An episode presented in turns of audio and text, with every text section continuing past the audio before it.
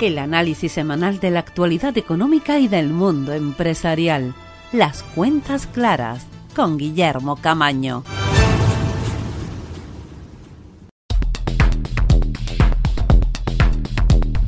Bienvenidos a una nueva edición de Las Cuentas Claras, este lunes 19 de abril de 2021.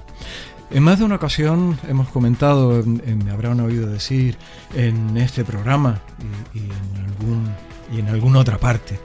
eh, que si hay algo que es particularmente negativo para la economía,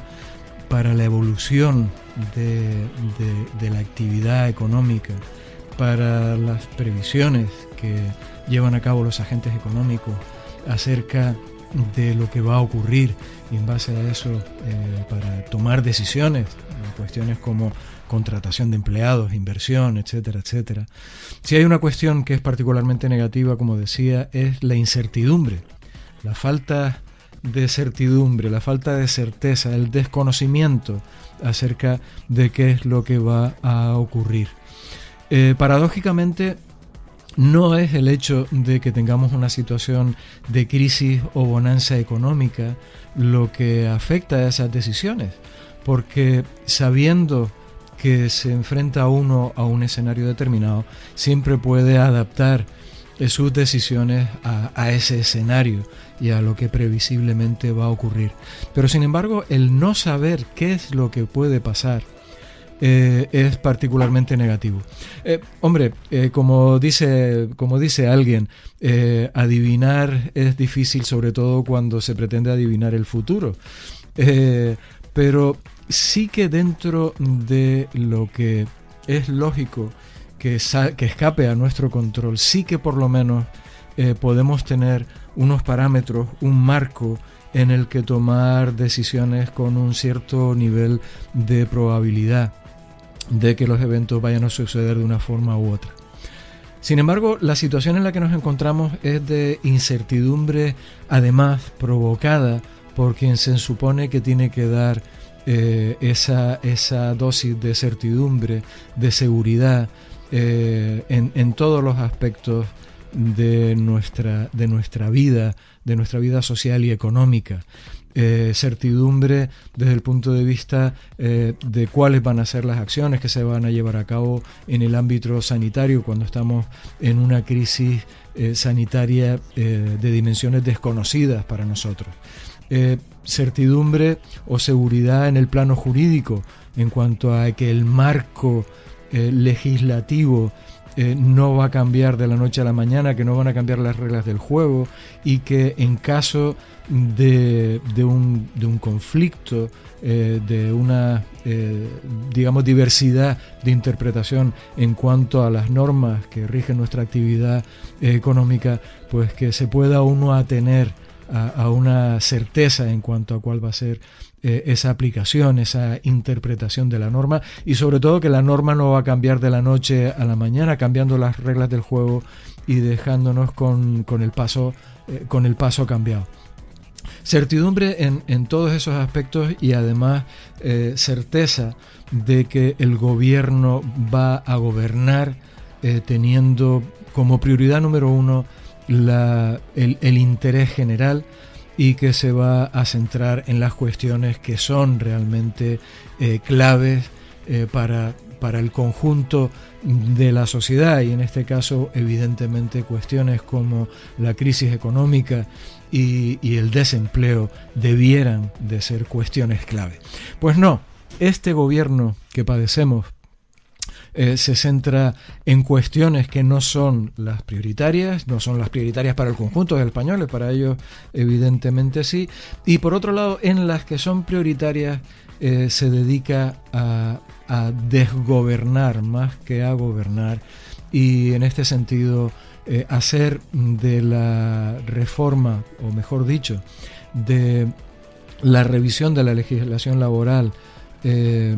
un, caballo de batalla y una prioridad, justo cuando lo que necesita nuestro, nuestro país son políticas que fomenten el empleo, pues desde luego no va en beneficio del conjunto de los españoles. Pero para ellos sí, para, e, para este gobierno social comunista sí que es prioritario el derogar la reforma laboral que tan buen resultado eh, ha, generado o generó en el pasado en, una cuestión tan importante para el conjunto de la ciudadanía como es la creación de empleo. Y también eh, hacen ahora eh, una prioridad la subida de impuestos justo cuando estamos padeciendo la peor crisis económica que conocemos en el pasado en el pasado reciente, eh, no solamente por lo que ya hemos sufrido, sino por lo que aparentemente queda por venir como fruto también de ese desgobierno, de ese descontrol eh, y de esa incapacidad, esa incompetencia para gestionar la cosa pública en, sus más diversos aspectos. Y no somos nosotros solamente los que lo decimos, no son solamente las voces eh, internas que discrepan de esas políticas que nos llevan directamente al abismo, sino también incluso organismos internacionales, incluso la propia Unión Europea, incluso como conocíamos recientemente, la OCDE eh, se, hacía, se hacía eco de, ese de esa impresión eh, en el sentido de que la política económica del gobierno es un absoluto disparate, eh, yendo directamente a hundir aún más el empleo y a subir los impuestos en un momento en el que lo que se necesita es mayor disponibilidad de recursos en el sector privado, dejar que la iniciativa privada nos saque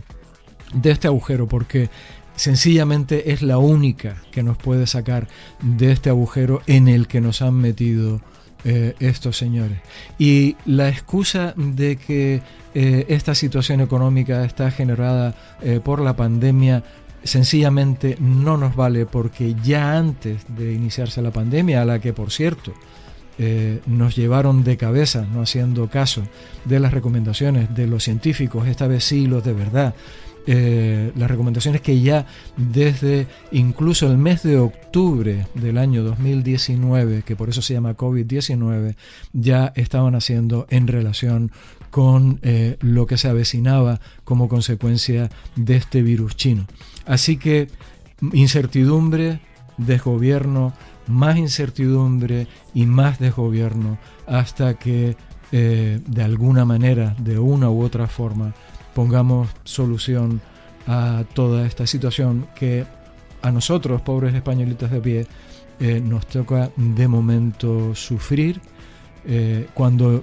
como decía, incluso organismos internacionales eh, objetivos e independientes están llamando la atención sobre el despropósito de las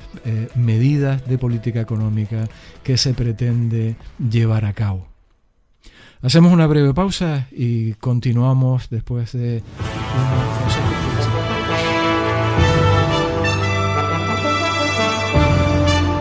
Escuchan las cuentas claras con Guillermo Camaño en Faicán, red de emisoras.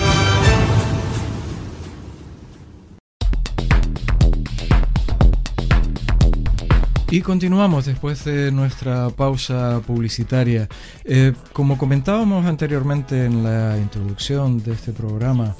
la situación de desconcierto, de eh, inseguridad absoluta eh, acerca de cuál va a ser la línea que va a seguir este gobierno de la nación es probablemente uno de los principales inconvenientes o, escollos para salir de, esta situación en sí misma. Y es que, eh, como conocíamos eh, la semana pasada, eh, el gobierno tiene especial interés, en palabras de la ministra Montero, especial interés en subir lo antes posible el impuesto de sociedades, el de patrimonio y el de sucesiones y donaciones. Y esto para cubrir un hueco un agujero más bien, que dicen ellos que nos separa de Europa de 90 mil millones de euros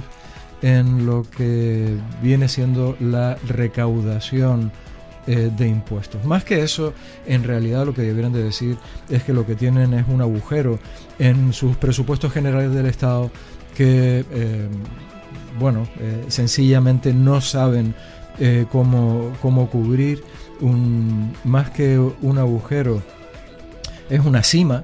y, al final adivinen cómo lo van a hacer, pues como siempre. ¿Y quiénes van a pagar? Pues los de siempre, eh, los españolitos mm, de a pie. La semana pasada eh, hablábamos con un poco más de profundidad acerca de ese eh, infame impuesto de sucesiones y donaciones con el que nos vienen castigando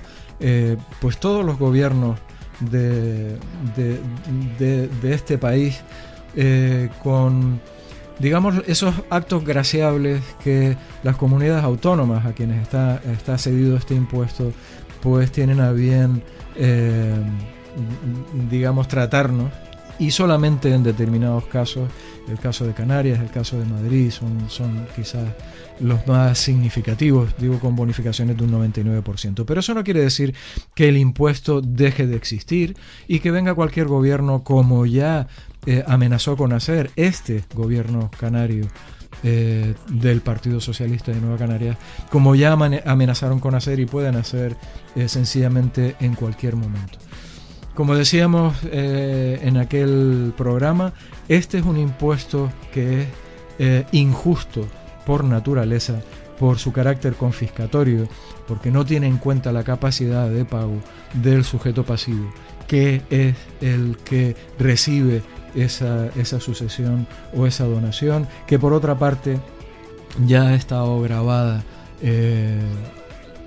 con, otros impuestos, generalmente el impuesto sobre la renta de las personas físicas, eh, en, el caso de las rentas eh, del trabajo, con las que el españolito de a pie pues trata de ahorrar un duro para comprarse una vivienda que después le va a dejar a sus hijos en herencia. Bueno, ahora lo más gracioso del caso es que se pone ese especial interés en subir el impuesto de sociedades y supongo que con la idea de hacernos creer que bueno que esto al final eh, quien lo van a pagar son las empresas y los empresarios que son malos por naturaleza porque los empresarios en España son toda gente avariciosa que fíjate tú eh, lo único que quieren es explotar al trabajador. Lo triste de este caso es que primero que nada sabemos que más de un 90% de empresas en España son pymes y que la mayor parte de ellas también son empresas familiares, que son empresas con 5, 10 empleados a lo sumo, que son empresarios que han sido antes trabajadores, que han ahorrado, que han montado su propio negocio eh, con, su, con su esfuerzo y a estos es a los que principalmente se trata de sangrar. Pero por si esto no fuese suficientemente grave,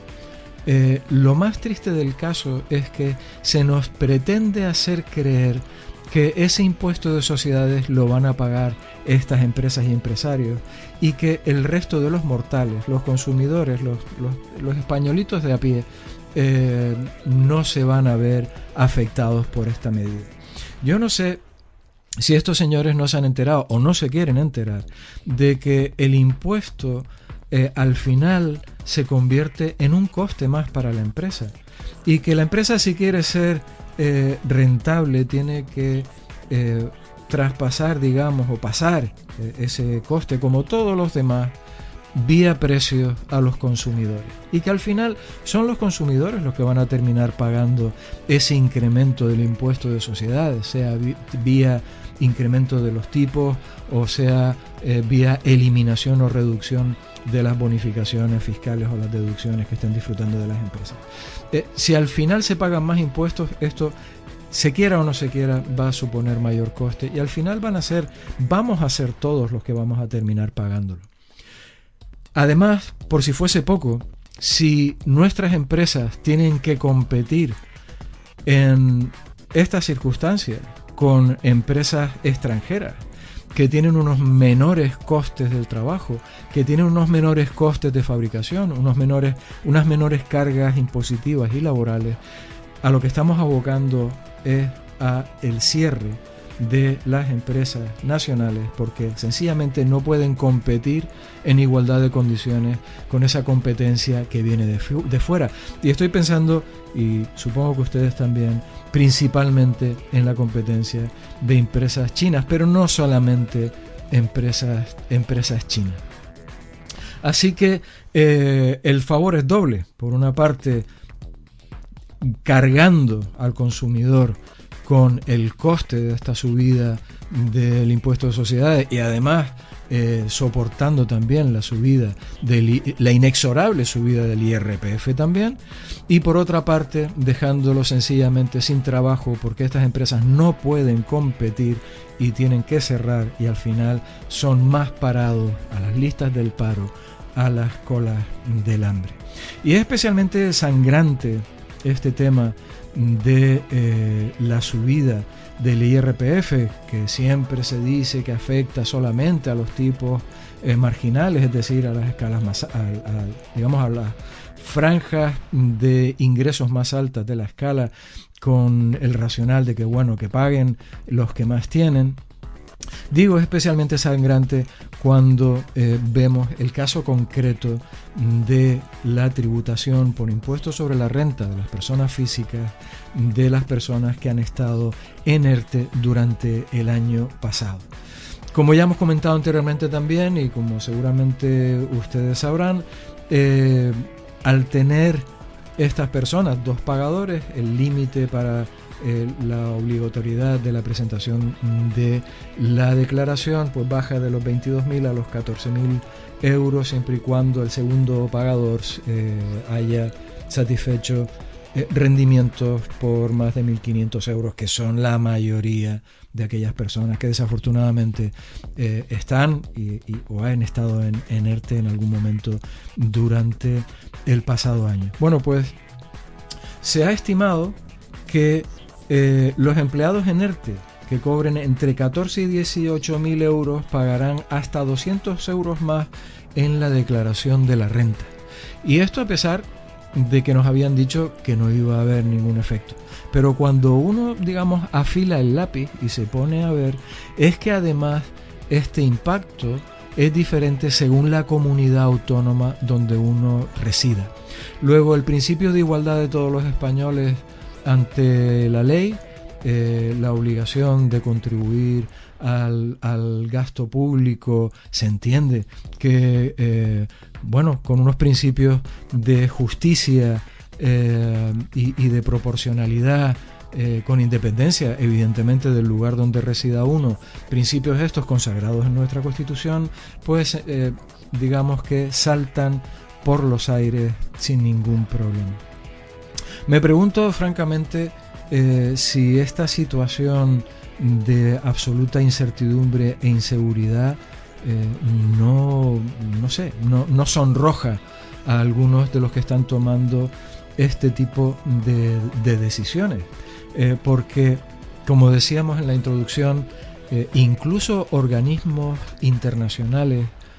como la OCDE y también la Unión Europea ha hecho notar, la política o las políticas que está adoptando y que eh, amenaza con, implementar este gobierno van directamente en contra de cualquier tipo de racionalidad económica en una situación en la que nos como la que nos encontramos y de la que necesitamos imperiosamente salir más gasto público, más endeudamiento, subida de impuestos como solución, subida además eh, amenazada eh, indirectamente vía subida del salario mínimo, mínimo eh, interprofesional, subida de los costes laborales que, esta, que este lleva implícita, que sencillamente escapan a cualquier lógica, a cualquier racionalidad eh, que se pueda tener en base a un mínimo conocimiento de la realidad, no ya de eh, las ciencias económicas. Hombre, dentro del propio gobierno, para añadir incluso más incertidumbre eh, y más desazón a, toda esta situación, hay además políticas o, puntos de vista divergentes entre la ministra Calviño, eh, responsable de Economía, y eh, Yolanda Díez, responsable de, Trabajo. Y es que para Calviño es imprescindible un plan eh, urgente de lucha contra el paro antes de tocar la reforma laboral y sin embargo para la comunista de Podemos esto es una necesidad digamos impostergable y que tiene que además que llevarse a cabo antes del verano. Fíjense ustedes qué curioso que eh, la ministra Calviño ponga como condición el solucionar el problema del paro antes de tocar la reforma laboral, porque es que implícitamente está aceptando que derogar la reforma laboral lo que va a hacer es empeorar la situación de paro. Y esto dentro del propio desgobierno de la nación, porque no se le puede llamar gobierno de ninguna de las maneras. Bandazos eh, no solamente en la política sanitaria, en el tema de las vacunas, en el tema de eh, eh, los requerimientos como consecuencia de la situación de la pandemia, el estado de alarma, el, desconcierto general. Hoy sí vacunamos con AstraZeneca, mañana eh, Dios dirá, ahora es a esta franja de edad, mañana es a la otra. Eh, sencillamente es que no hay por dónde cogerlo. Bueno, pues en política económica es más de lo mismo cuando, como decíamos, estamos en una situación eh, tan próxima al abismo que, ya no sabemos qué, cómo más de cerca podemos estar endeudamiento de un 120% del Producto Interior Bruto y políticas que lo único que hacen es incrementar además eh, aún más el gasto público, gasto público absolutamente improductivo. No estamos hablando de inversiones que vayan a generar eh, una rentabilidad futura, sino sencillamente eh, más políticas inútiles que lo único que hacen es satisfacer el ego eh, y las necesidades de protagonismo de, unos pocos que desafortunadamente cada vez son cada vez son más y a los que desafortunadamente cada vez más tenemos que mantener entre todos, incluso de forma vitalicia, y esto ya es lo más sangrante de todo. Una luz de, esperanza en toda esta situación es la que, la que tenemos en el caso de la Comunidad de Madrid, donde eh, la presidenta Ayuso eh, promete un plan económico que va en la dirección contraria a la de este infame desgobierno de la nación. Un plan económico destinado a fomentar la iniciativa privada, que es la única que nos saca de este embrollo. Eh, no se soluciona el problema del paro con eh, ofertas públicas de empleo, eh, con un crecimiento todavía más desmesurado de la cosa pública, de la administración, porque al final eso lo mantenemos entre todos y lo mantenemos sobre todo los que no vivimos, no vivimos de eso. Fomento de la iniciativa privada, como decía, más seguridad jurídica, imprescindible para saber cuáles son las reglas del juego y no se lo pierdan, bajada del IRPF y evidentemente eh, no una subida indiscriminada de los impuestos. Fíjense qué curioso que cuando se habla de armonización fiscal, que ese es otro de los caballos de batalla en contra de la Comunidad de Madrid, siempre lo, ha sido, se habla de armonización fiscal en el sentido de subir los impuestos de la Comunidad de Madrid. Eh, ese es el, sentido de, armonización que tiene este desgobierno de la nación. Cuando se habla de armonización, ¿por qué no se les ocurre hablar acerca de bajar los impuestos a la Comunidad de Madrid? Eh, perdón, bajar los impuestos como al nivel de la Comunidad de Madrid.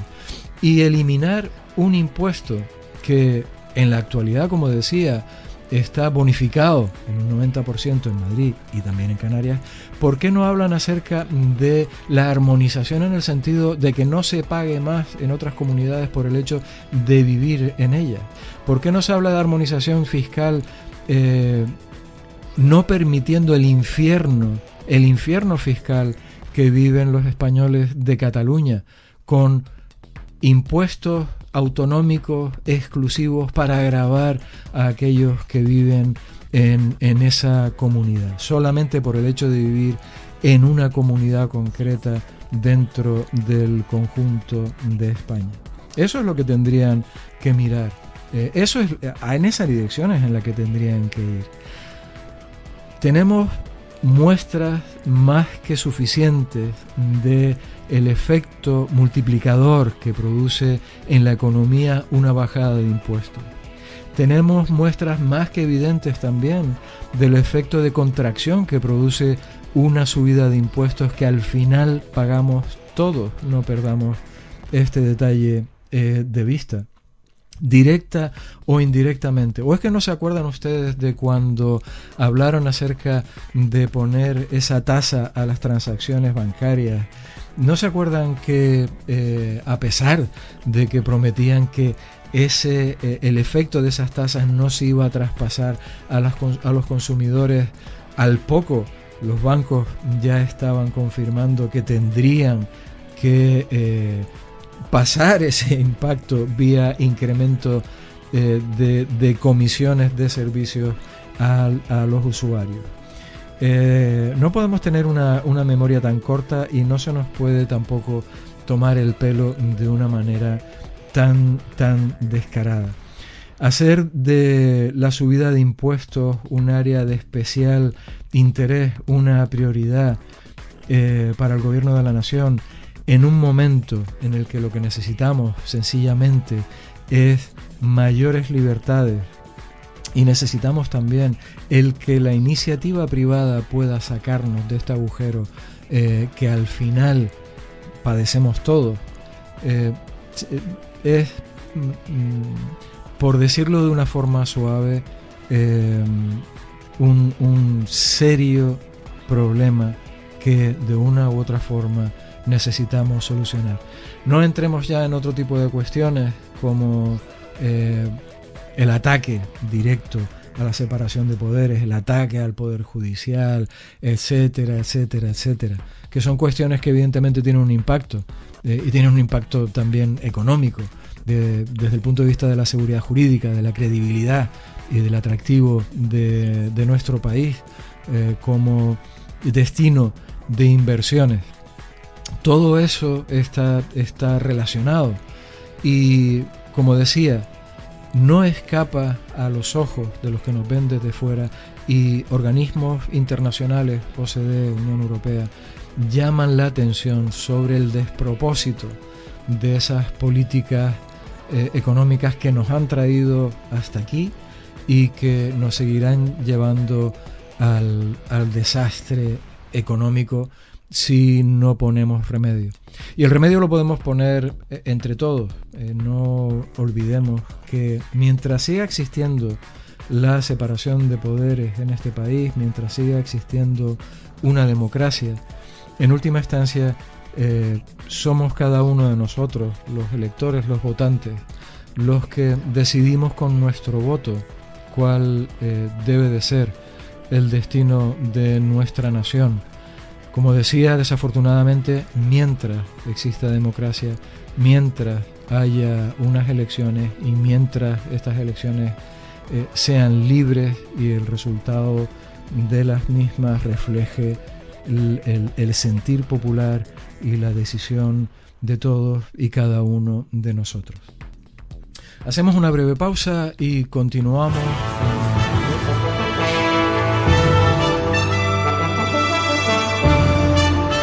Escuchan Las Cuentas Claras con Guillermo Camaño en Faicán, Red de Emisoras.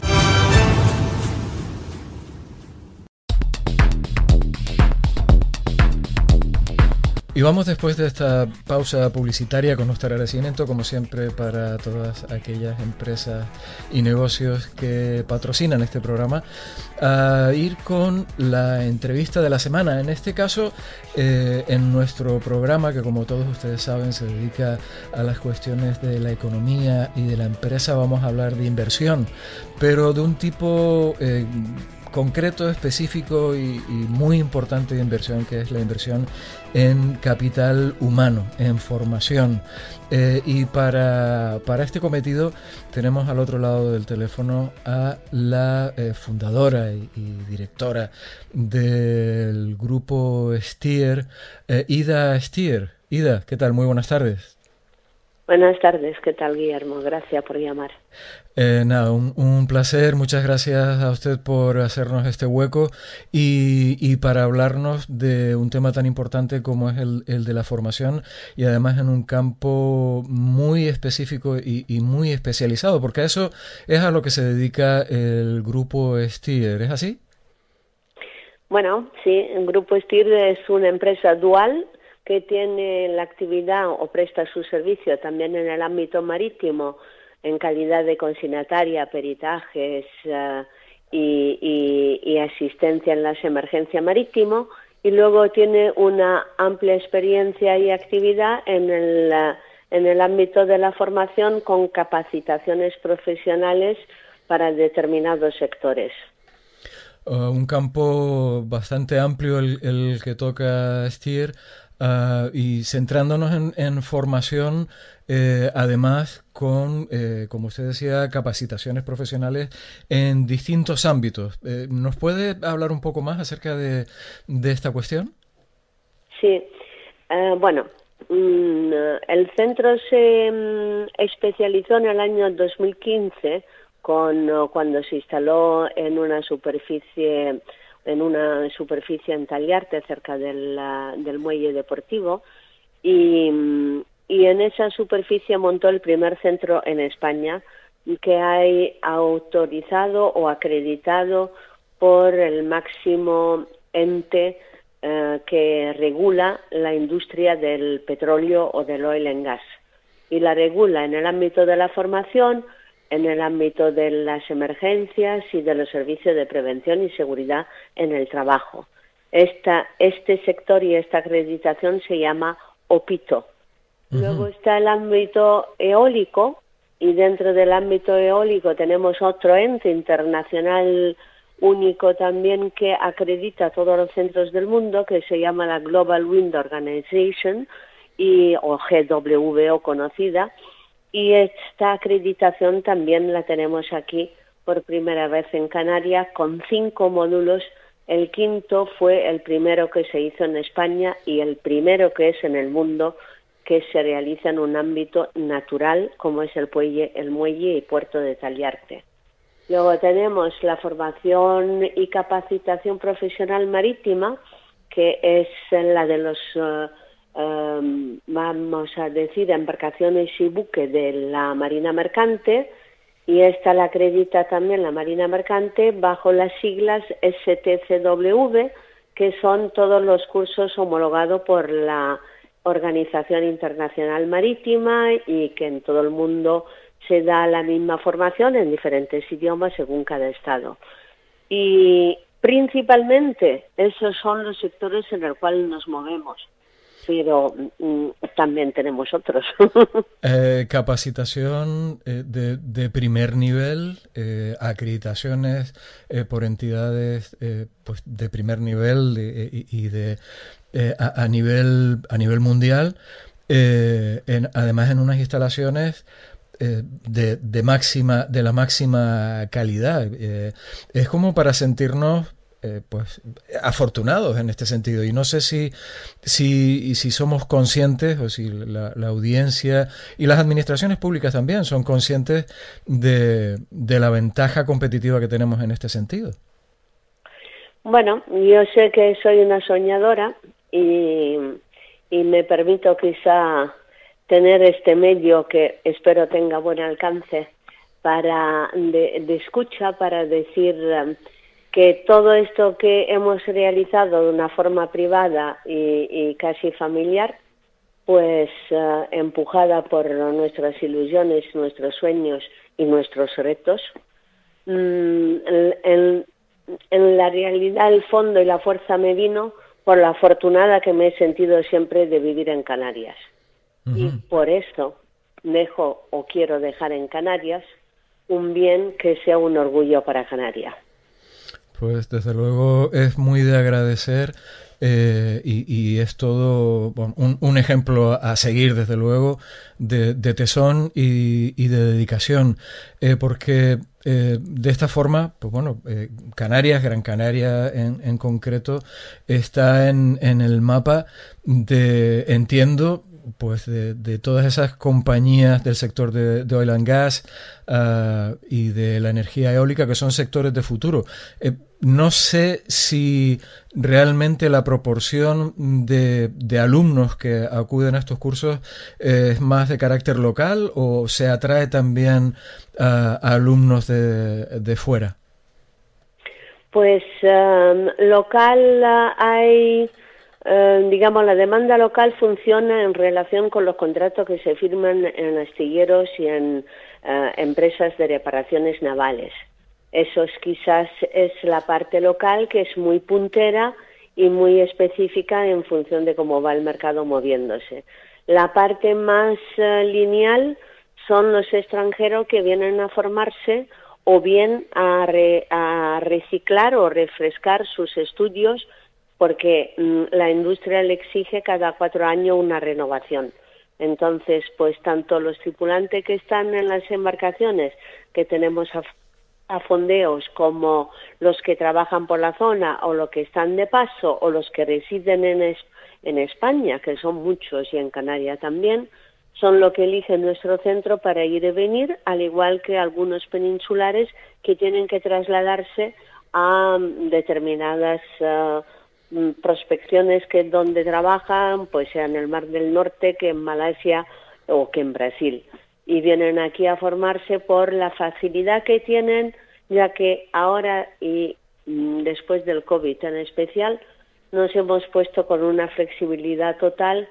para mm, favorecer, por así decir, el menor número de alumnos, a pesar que a nosotros nos cueste mayor coste hacer los cursos.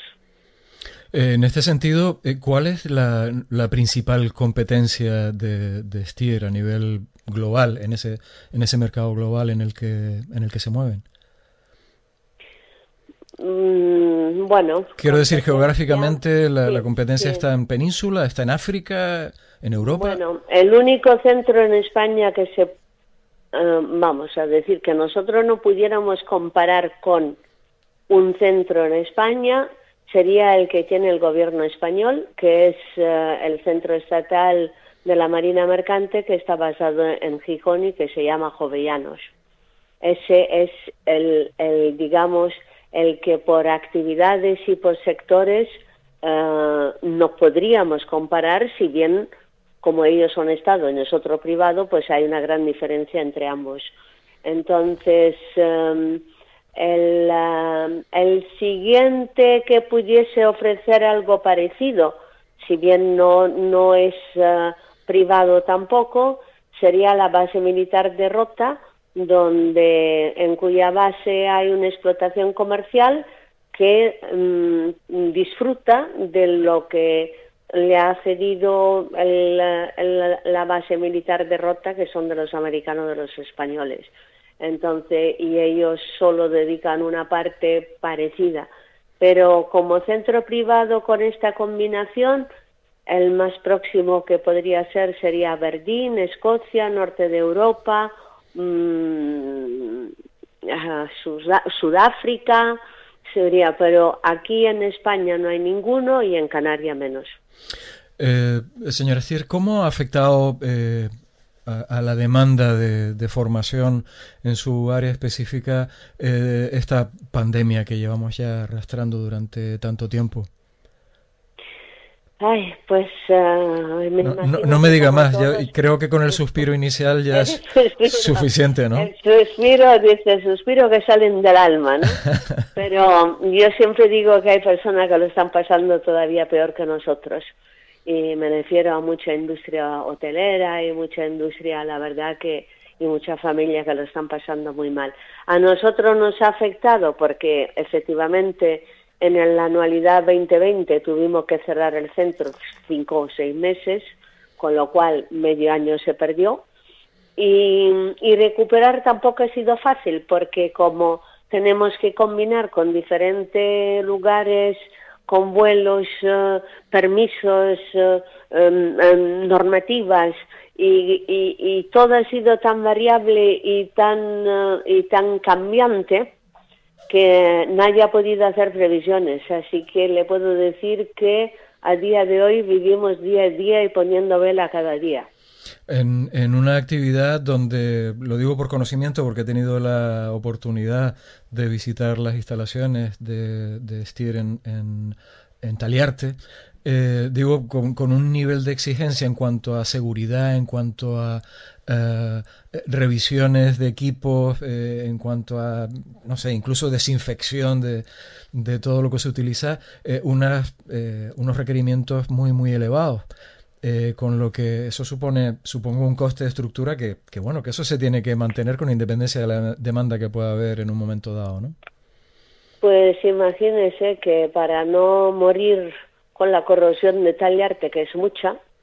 Durante la pandemia tuvimos que mantener y nuestro coste de mantenimiento anual no baja de los 60.000 euros porque el, como le digo, la parte negativa de esa belleza que tiene nuestro entorno es precisamente la corrosión y el clima que tenemos en Tallarte que se come hasta las hormigas. Pero mm, la, la parte la parte esa es la que más nos influye en el sentido negativo de incrementar nuestros costes, como también, por supuesto, lo son mantener al día todas las auditorías y todas las acreditaciones, que le digo que solo en eso gastamos medio año y otra tanta partida de euros para mantener todo el día todo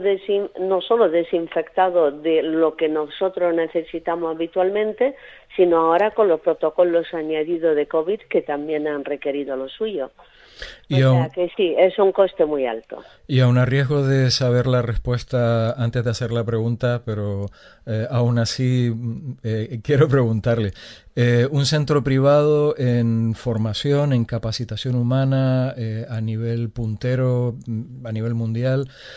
con independencia de ser un centro privado, ¿recibe algún tipo de ayuda de la administración? Pues lamento decirle que no. Mm, la verdad me quieren mucho, todo el mundo me conoce y todo el mundo aprecia lo que hago, pero o lo que hacemos entre todos, pero lo cierto que no hay ninguna ayuda. Por eso a veces me siento totalmente mm, decepcionada, porque no es justo que nuestra labor sea comparada a nivel gobierno en bastante sitio y luego la, la estructura, la fuerza y ese ese constante diario lo tengamos que sacar del esfuerzo y del sacrificio de todos nosotros que, que, trabajamos casi con la mitad de los sueldos y que empujamos todos la, empresa a base de echarle más horas de lo debido y, y a base de mucho sacrificio la estamos manteniendo mm, abierta. Y gracias a los servicios marítimos que antes dije y la, a las emergencias que de vez en cuando siempre vienen a ayudarnos un poquito, pero sí, mm, echo de menos ese apoyo a nivel a nivel gobierno de Canarias. De todas formas, eh, hombre, alguna foto institucional he visto, quiero decir, a pesar de lo que nos está contando, eh, pues, visitantes tienen que se hacen la foto de, rigor. Eh, llama la atención que no haya ningún tipo de ayuda institucional para una entidad que se dedica a, lo que se dedica y al nivel que lo hace. Pero bueno, no, no es el, el, único caso que, tenemos, pero desde luego sí que es, eh, sí que es muy evidente eh, en, en, su caso concreto. Eh, señora Stier, hay una, una cuestión que, mm, en la que probablemente yo esté, yo esté equivocado, pero quisiera contrastarlo con usted. la impresión que tengo es que, en general, eh, las situaciones de crisis eh, también impactan negativamente al sector de la formación cuando, eh, bueno, ya digo, quizás esté equivocado, mi impresión es que es precisamente en esos momentos cuando debieran de aprovecharse para, para, capitalizarse, para formarse y posicionarse lo mejor posible de cara al, al reinicio que esperamos de la actividad económica en dos sectores que además son, son punteros de cara al futuro. Yo no sé si, si mi punto de vista es equivocado o lo comparte usted. Bueno, es un punto de vista, desde luego, basado en el mercado español muy real. Pero si me, se fija en el mercado internacional, es totalmente contrario. O sea, en, eh, en general, mm, digamos, eh, si uno tuviese la mente un poco más abierta y, y otra forma de pensar, los momentos de crisis se aprovechan para crear oportunidades. Y, y, en esas oportunidades es donde está la fuerza de lo que van a sobrevivir pasada la crisis. Porque si en la crisis nos quedamos todos llorando o esperando que alguien nos ayude, nos vamos a hundir como todos los barcos, algunos. Entonces, eh, en ese, en ese sentido, yo diría que el pecado que hay en España, quizá de una forma general hablo, es que todo el mundo espera una ayuda en lugar de ponerse a ver qué puede hacer por sí mismo. Entonces, si cada uno por sí mismo actuase y dedicase lo poco que tiene o mucho a, capitalizar su recurso humano, que es la formación, y a actualizar sus estudios para poder competir con el mercado que será cada vez más exigente y más cruel si cabe. Pues lo cierto es que ese será nuestro único salvavidas para el futuro, el futuro que es mañana. O sea, no es un futuro de ciencia ficción, es un futuro de pasado mañana. o, incluso de esta misma tarde. Eh, en, determinados aspectos. Eh, si, quiere aprovechar la oportunidad, le cedemos los, nuestros micrófonos y, estas ondas y a nuestra audiencia para informarles acerca de aquellas actividades que estén llevando a cabo o aquellas eh, áreas de formación, cursos que en este momento esté ofreciendo el Grupo STIR y que puedan ser de mayor interés para la audiencia. Bueno, pues eh, la verdad mm, tendría que decir que gracias al COVID mm, tenemos um, hemos tenido tiempo para para pensar aquello y hacer aquello que no teníamos nunca tiempo de hacer. Entonces eh, creamos nuestra propia plataforma e-learning, de la cual estamos ya alimentándola con cursos bastante modernos y de interés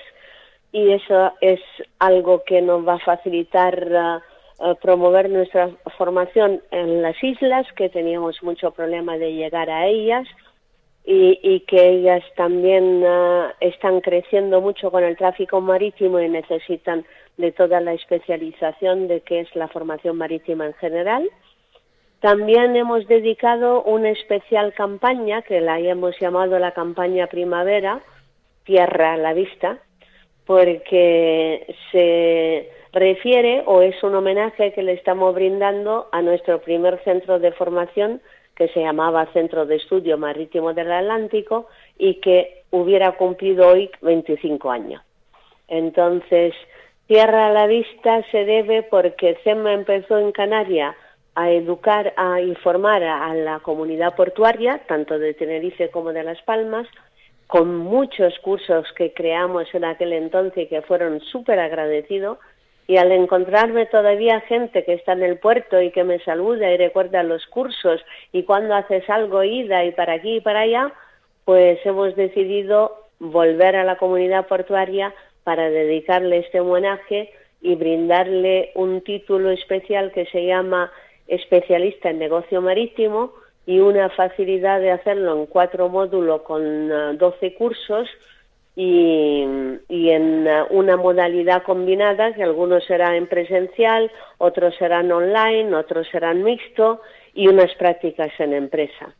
Entonces, ese es eh, una ilusión que gracias a este tiempo, como digo, de un poco de bajar la guardia, hemos trabajado en esto y el mercado lo está acogiendo mm, con, uh, con mucho cariño, la verdad. No sé los resultados cuáles serán, pero de momento la han, cogido, la han acogido con mucho cariño. Esperemos que el, que el resultado sea fantástico y bueno, esto es un, un perfecto ejemplo de cuando te dan limones hacer limonada, aprovechar este, este periodo de menor actividad para, como decía la señora Stier, ponerse uno al día en aquellas cuestiones que no puede resolver o en, las que no puede pensar, porque a veces no hay ni tiempo eh, mm, para pensar de una manera creativa y, a más largo plazo. Eh, Grupo Stier, en, un área eh, tan importante como la de la formación eh, de, la, inversión en, capital humano, en sectores eh, estratégicos y, de futuro, eh, y como, digamos, punta de lanza para una oportunidad de posicionar Canarias en, en, ese anhelo eh, permanente de la diversificación más allá del turismo, pues en, sectores como, como, el que decimos, el de la formación, eh, formación al, al, más alto nivel con acreditaciones de organismos eh, a nivel mundial. señora Estier, muchas gracias por atendernos y nuestra invitación para permanecer en contacto y que nos eh, ponga, nos tenga al corriente de las novedades que puede ofrecer el Grupo Stier en, en este área de la formación y además la, la emplazo para hablar de esas otras áreas de actividad de las que no hemos tenido oportunidad de hablar, pero que sin duda en el ámbito marítimo son muy interesantes. Pues muchas gracias a usted por la amabilidad de, llamarme y de darme esta oportunidad de poder ampliar nuestra información al resto de los oyentes. Y con esto hacemos una breve pausa y volvemos en, en muy poquito. No se vayan.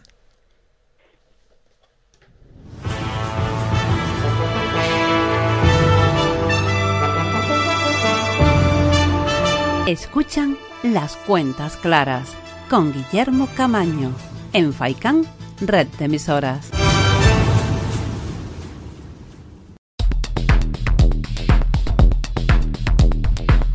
Y vamos después de esta pausa con nuestra sección de la consulta semanal, sección que dejamos siempre para el final de nuestro programa, pero no porque sea eh, menos importante desde luego. Les recordamos que esperamos sus consultas, sus, comentarios, eh, todas aquellas dudas, todas aquellas cuestiones que quieran que tratemos en este programa de las cuentas claras en, en, más profundidad o quieran que les aclaremos. Nos las pueden hacer llegar como siempre a través del WhatsApp en el 928-006011 o a través del email las cuentas claras arroba camano-medio La consulta, las consultas de esta semana, porque esta semana eh, tenemos, tenemos dos, eh, dicen así, la primera de ellas eh, es relativa al salario mínimo interprofesional. Resumiéndola, nuestro oyente nos dice que ha oído hablar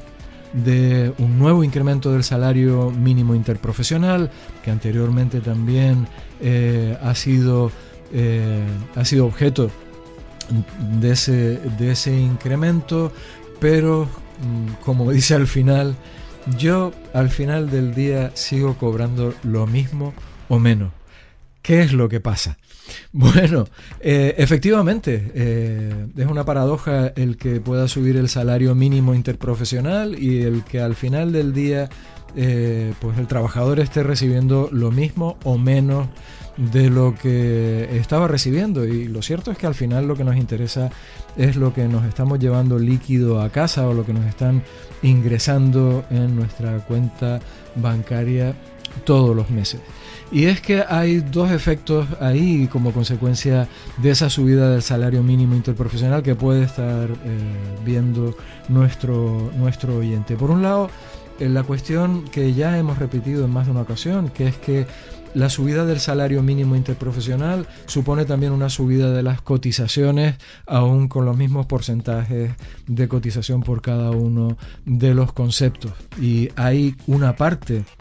la mayor parte de la cotización la paga el empleador, pero no olvidemos que hay también una aportación del trabajador eh, a esas cotizaciones sociales. Luego, eh, subida del salario implica también subida de la contribución a la eh, seguridad social. Y por otra parte, también la subida del salario puede hacer que tengamos un porcentaje de retención mayor Esto sin tener en cuenta que a lo mejor, bueno, en el caso de nuestro amigo hayan cambiado también sus circunstancias personales o familiares y eso haya supuesto que haya subido su tipo de retención. Luego, eh, es una situación un poco, eh, digamos, truculenta en el sentido de que sí, efectivamente, subidas del salario mínimo pueden no suponer subidas o incluso un decremento de lo que al final se recibe, si recibe líquido, lo que nos están eh, ingresando. ¿Qué es lo que proponen algunos, algunos partidos políticos y algún, y algún sindicato? Pues que en lugar de hablar de una, salida, una subida del salario mínimo interprofesional, que se hable de una subida del salario mínimo eh, efectivo, por así decirlo.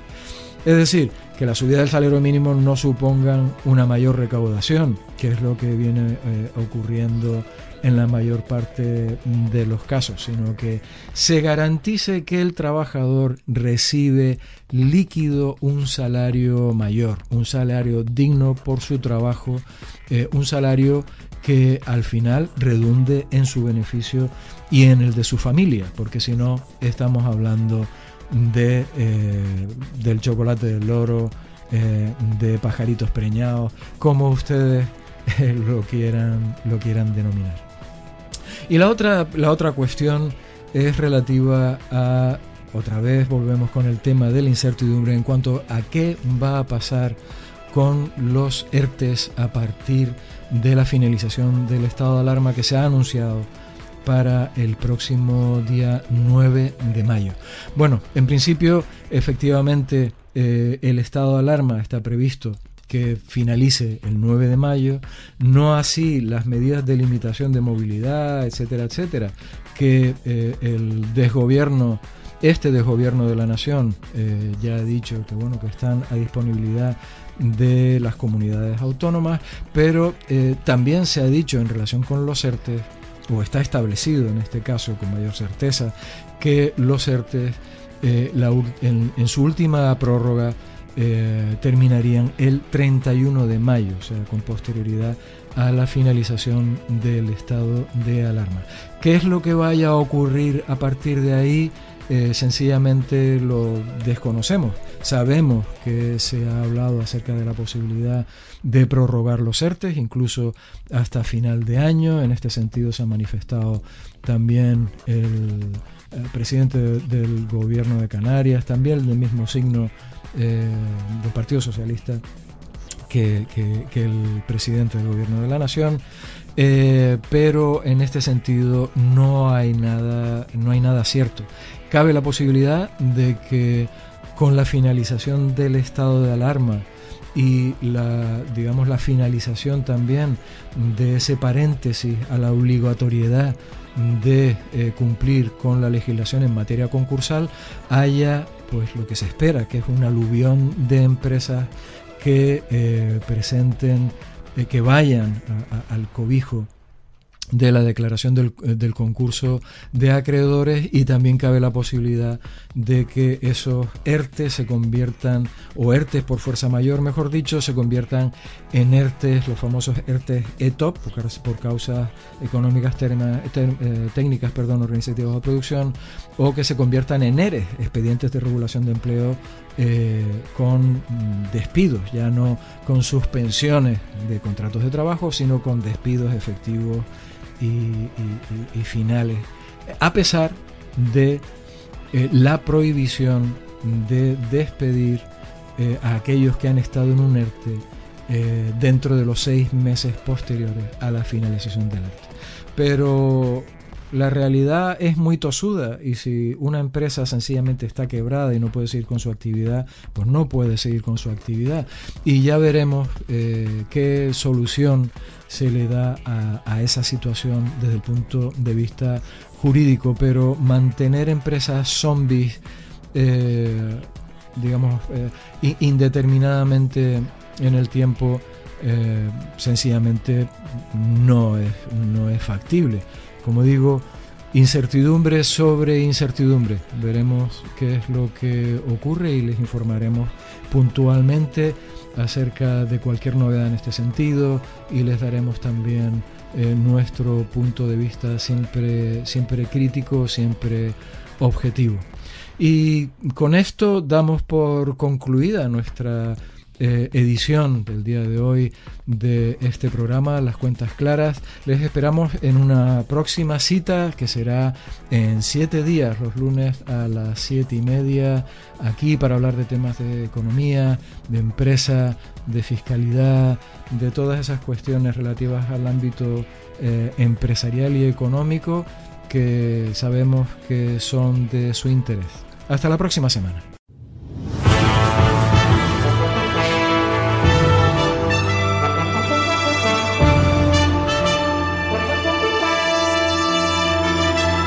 Han escuchado Las Cuentas Claras con Guillermo Camaño. Todos los viernes a las dos y media en FAICAM, red de emisoras. El análisis semanal de la actualidad económica y del mundo empresarial en Las Cuentas Claras.